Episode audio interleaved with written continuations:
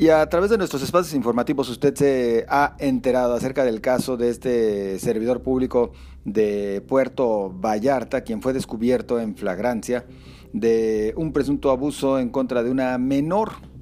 Eh, este caso eh, hizo mayor ruido todavía después de que el juez Jorge Luis N, bueno, eh, determinara que no encontraba, no encontraba eh, argumentos suficientes para que se procedieran contra él en una de las acusaciones que habían eh, hacia él. Pero bueno, yo quiero que nos expliquen un poco más respecto a este tema, toda vez que el juez fue destituido en una sesión extraordinaria a la que se convocó por parte del Consejo de la Judicatura. Yo agradezco el que nos acompañe en esta ocasión para comentar acerca de este tema al magistrado presidente del Supremo Tribunal de Justicia en el Estado, Ricardo Suro Esteves. ¿Cómo está, magistrado? Muy buenas noches. Muy buenas noches, José Ángel, con el gusto de saludarte y a contrario, lo agradecido soy yo de esta oportunidad. A ver, eh, magistrado, ¿por qué determinan desde el Consejo de la Judicatura que el juez procedió de manera inadecuada y por lo tanto se le suspende de, su cargo? primero que nada hay que recordar que este tipo de delitos son los que más nos indignan como personas, como padres de familia que somos todos los consejeros y como sociedad es lo, lo, lo que más duele, el que se ataque a nuestros niños. Me parece que este tipo de delitos tenemos de verlo todos los juzgadores con perspectiva de género, tratarse de una niña, resultados atendiendo el interior superior de la niña. Que tomó la determinación desde la mañana de, reunirnos a un pleno extraordinario y analizar las circunstancias presentadas y las que tenemos a nuestro alcance para determinar si, si habría la posibilidad de proceder con una investigación de oficio. Así se determinó. Se, se ordenó una visita extraordinaria que en estos momentos ya inició desde hace un par de horas ya está, ya está en el juzgado revisando toda la actuación de este, de este juez. Y lo más importante, se tomó la determinación de suspenderlo hasta que se defiendan responsabilidades y a su vez dar vista a tanto a la Fiscalía especializada en combate a la corrupción como al propio sistema estatal anticorrupción a través del comité coordinador. Magistrado, ¿qué tanto se conoce de, del caso por el cual el juez es eh, eh, suspendido? Al menos eh, temporalmente, toda vez que también hay quienes argumentan que conociéndolo, bueno, consideran que es una persona que actuaba muy apegada a derecho y que por lo tanto consideran más bien él simplemente bajo los argumentos que le daba el Ministerio Público a través de la carpeta de investigación, pues eh, consideró que en uno de los delitos pues no procedía eh, el caso. Y hay, que cuidar el debido proceso, sin duda, no solo en los juicios penales, también en los procedimientos administrativos, como es el caso. Desde luego que se le va a dar derecho de audiencia al, juez de, defenderse y exponer los razonamientos que puedan eventualmente, si es el caso, justificar su, su resolución. Pero insisto, esto debe ser bajo el aspecto de que no estamos prejuzgando, eso siempre es importante señalarlo y se señala con toda puntualidad simplemente a los datos que tenemos parece ser que no es adecuado lo, así resuelto por él. No puedo adelantar más precisamente para cuidar el debido proceso. Lo que sí te puedo decir es, coincido con, con esas voces que decían que tenían un actuar mm, íntegro. hay que recordar que todos los jueces tienen una presunción juris tantum, es decir, salvo prueba en contrario de que son propios, que son éticos y que cubren, cubren a cabalidad todos los atributos intrínsecos de un juzgador.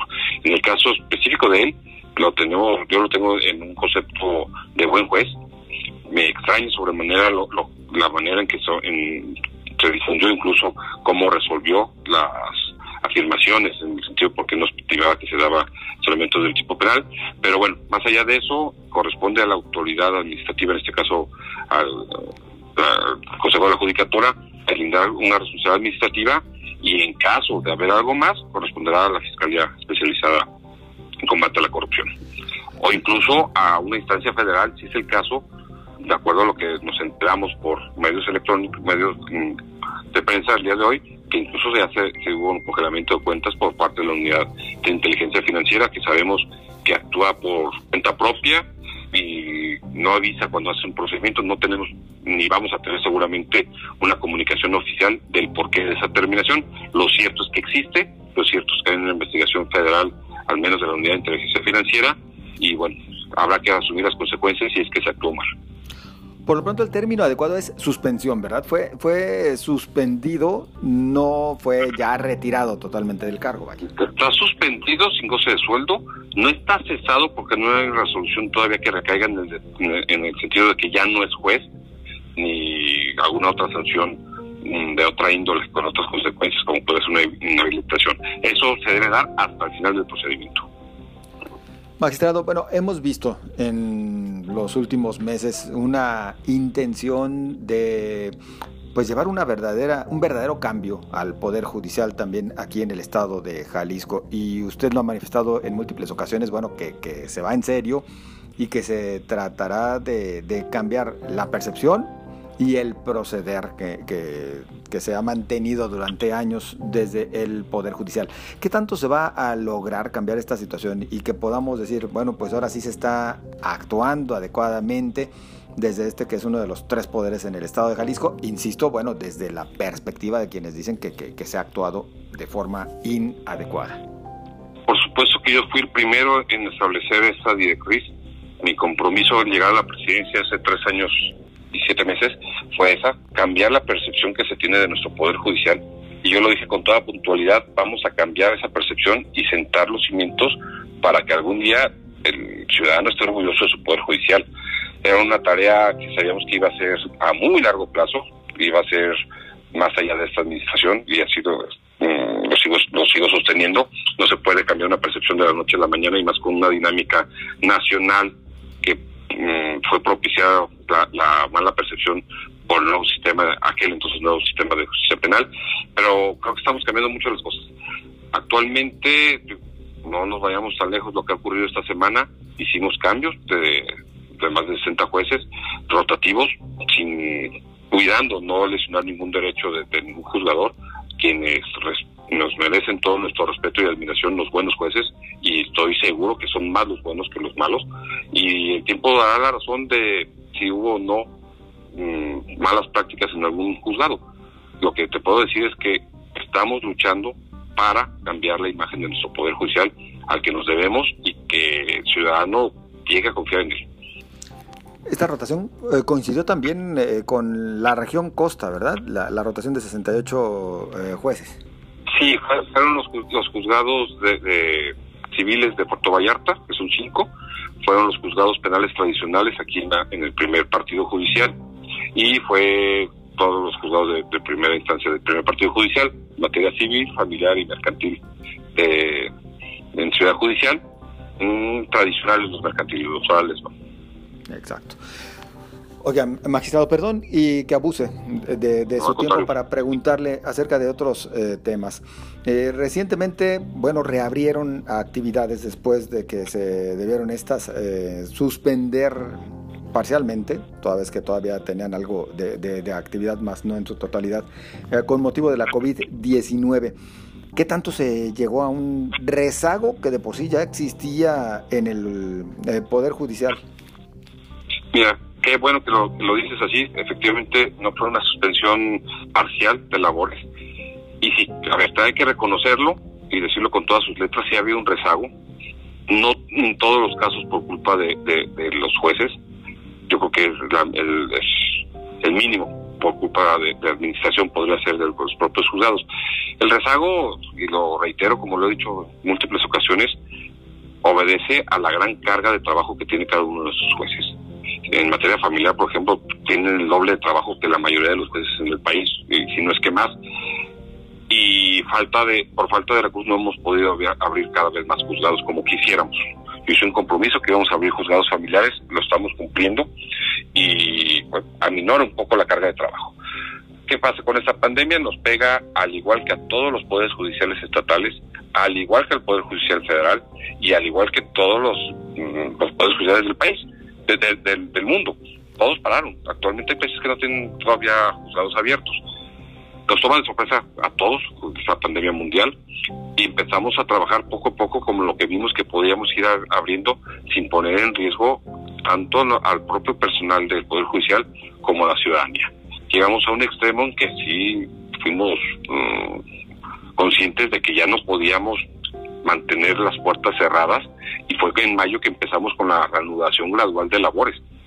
Fuimos en los primeros estados en que empezamos a abrir y operar con un sistema de citas y poco a poco hemos estado notificando a través de ese mecanismo y, invitando también a los litigantes a que señalaran domicilios electrónicos para recibir notificaciones. Avanzamos poco, poco, hay que reconocerlo, pero sí avanzamos algo Tan es así que nos permitió, y que además empezamos a recibir demandas y promociones en todas las materias paulatinamente, nos permitió tener un lunes tranquilo la semana pasada que abrimos. Hay que, hay que analizar qué sucedió en los demás estados. La Ciudad de México se colapsó, había cuadras y cuadras de fila para ingresar a los distintos juzgados. En el Estado de México lo mismo. Una semana previa, los poderes las instalaciones de los, del Poder Judicial Federal a lo largo de todo el país inclusive nuestra ciudad judicial federal que tenemos de vecina, tenía una aglomeración impresionante de tanta gente que acudió eh, a, reanudar sus, sus respectivos juicios. Nosotros empezamos desde mayo paulatinamente. Esas acciones que en su momento fueron criticadas como mínimas son los que nos permitieron abrir con tranquilidad y que al día de hoy, ya vemos una semana abierta, estamos atendiendo al público. Más de 2.000 personas estamos atendiendo al día, pero dividido en ocho horas y eso nos permite reducir el riesgo de contagio hacia el interior y por supuesto también hacia el exterior. Una atención por citas y ampliando, como también lo hace ver en este momento usted, el horario, ¿verdad? El horario para atender el mayor número de, usuarios posible. Y la mayoría de los litigantes han encontrado citas pronto hay voces que dicen que, que, tardan en encontrar citas por la saturación lógica y estamos viendo a ver cómo podemos abrir más citas o acomodar los horarios. Recordemos que esto fue empezó paulatinamente y ha tenido buena respuesta también de los, de los litigantes, hay que reconocerlo, y que con madurez han estado pudiendo y, y, acatando las disposiciones sanitarias, no solo que impone el propio Consejo, sino la Secretaría de Salud. Y creo que podemos estar satisfechos de cómo hemos actuado estos últimos meses, pero sí también tenemos que decirlo, está letargado los procedimientos, por supuesto, no es, es entendible que si eh, no se puede trabajar al mismo ritmo en el juzgado en condiciones normales que trabajando a distancia desde, desde los hogares de cada uno de los trabajadores cuando estuvimos cerrados y ahorita con esta con este escalonamiento de guardias. Ya se lograron acuerdos con el personal porque la semana pasada, bueno, manifestaban que hasta podrían irse al paro porque estaban inquietos justo por la ampliación de horarios en los cuales se les estaba eh, obligando, vaya, a, trabajar. Sí, mira, José, hay que entender las, las, las circunstancias, particularidades de cada uno de los miembros de la familia judicial. Si yo como juez veo que hay una madre que tiene que cuidar a sus hijos en las tardes, pues el sentido común te dice, pues ponen la guardia de la mañana.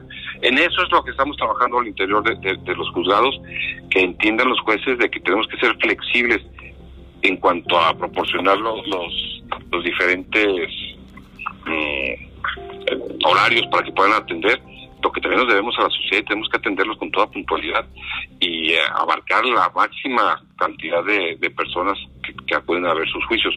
Hay circunstancias particulares, particulares que han señalado que hay gente que trabaja en la tarde. Bueno, legalmente no están impedidos para trabajar en la tarde, pero también tienen que darle prioridad a nuestro Poder Judicial. Estamos en un entendimiento de cómo acomodarnos para poder salir todos juntos en este, en este, en este, mm, en esta evolución de la apertura y por supuesto que no puede faltar ningún insumo en, cada uno de los órganos jurisdiccionales y los líderes sindicales han mostrado disposición y solidaridad con el Poder Judicial y están entendiendo que pues, tenemos que trabajar para la sociedad. Claro. Haciendo también lo buenamente posible de nuestra parte. Magistrado, en el Poder Legislativo se cocina una iniciativa para lograr los juicios eh, virtuales. ¿Su opinión al respecto? Excelente, siempre y cuando estoy seguro que así va a ser, con el presupuesto adecuado y consolidará lo que hemos estado trabajando desde el año pasado en la digitalización y en la implementación de los juicios en línea.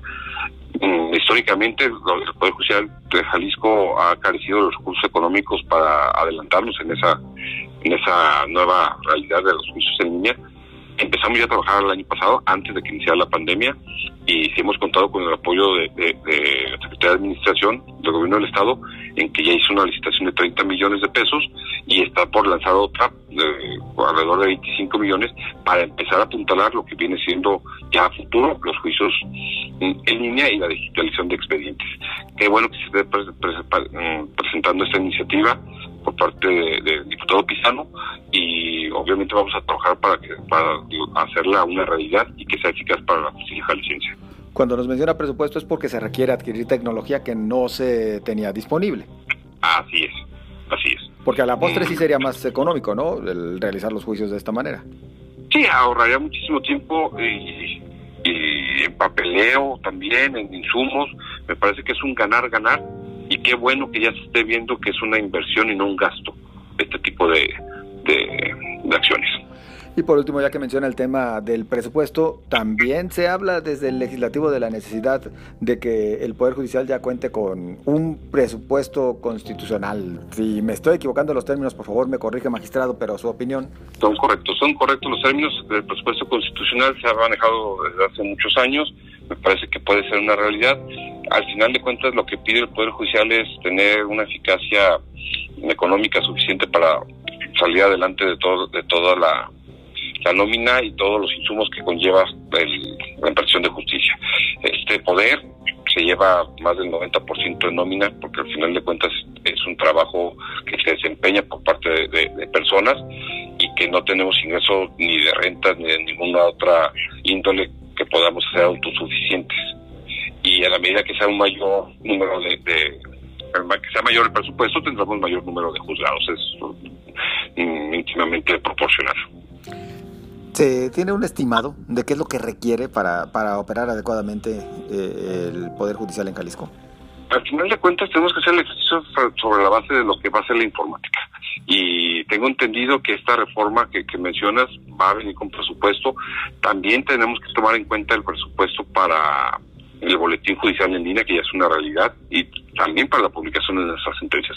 Son tres temas que incumben directamente en la Dirección de Informática, tanto del Consejo como del Supremo Tribunal de Justicia, y que tiene que gozar de una autonomía o una suficiencia presupuestaria, como yo les mencionaba en una entrevista el otro día, como el Estado de México, que nos han comparado de que ellos ya van muy avanzados en, en juicio en línea. Pues sí, el Estado de México tiene un presupuesto más o menos de 100 millones de pesos al año para su dirección de tecnologías. Evidentemente es abismal el tema presupuestario, y a medida que va incrementando nosotros daremos mejores resultados. Obviamente eso implica una rendición de cuentas total y absoluta como lo hemos estado viniendo haciendo desde ahorita, pero en el tema específico, si pedimos más presupuesto, obviamente cada, cada peso debe de, de justificarse su destino y su incrementación indirecta. La Dirección de Informática del Estado de México, 100 millones de pesos. ¿Aquí en Jalisco cuánto? no tenemos un presupuesto destinado y realmente gastamos en informática, no sé si unos 4 o 5 millones de pesos únicamente, salvo proyectos especiales que se han consolidado como la firma electrónica, que ya con la reforma que se está cocinando, como dices, ya podrá ser una realidad también para los justiciables. Actualmente la, la firma electrónica únicamente establece que es para servidores públicos. La intención es que se abra para el público en general y que cualquier litigante pueda registrarse para firmar de manera electrónica propia del Poder Judicial.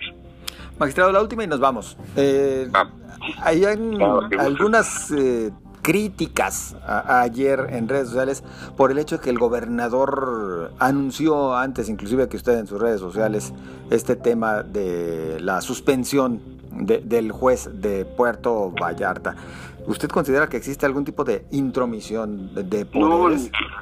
ninguna. Este tema involucra, yo creo que a los tres poderes, no solo al Ejecutivo y al, y al Judicial, es un tema social que nos debe de atender. Por supuesto que hay una comunicación permanente con el Ejecutivo y también con el Legislativo y simplemente preguntaron cómo iba, cómo, cómo iba el procedimiento, sabían de la, de la convocatoria al pleno extraordinario y es un tema que se tomó por iniciativa propia como todas las acciones que se toman por parte del Consejo de la Judicatura y si el gobernador quiso salir a, a, publicarlo, me parece que es, mm, es válido porque también ese tema inclusive pues, involucra a la propia fiscalía. Es un tema de estabilidad del Estado, eh, lo que deba, lo que, lo que debamos mm, emprender cada uno de nosotros. No solo el Estado no solo es el Ejecutivo, somos los tres poderes. Y hay que recordar incluso que ya había una convocatoria para marchas en, en Puerto Vallarta que se llevaron a cabo con toda civilidad y me parece que ejerciendo un derecho legítimo a, a manifestarse, insisto, en un tema que nos lastima como sociedad. Yo no veo una intromisión y por supuesto soy mm, consciente en, que está, en establecer que por supuesto que hay una intromisión de poderes. Magistrado Ricardo Zuro vez muy agradecidos por su amabilidad. Al contrario, José Ángel, que tengas buenas noches y buenas noches a tu audiencia. Igualmente, es el magistrado presidente del Supremo Tribunal de Justicia y del Consejo de la Judicatura del Estado de Jalisco.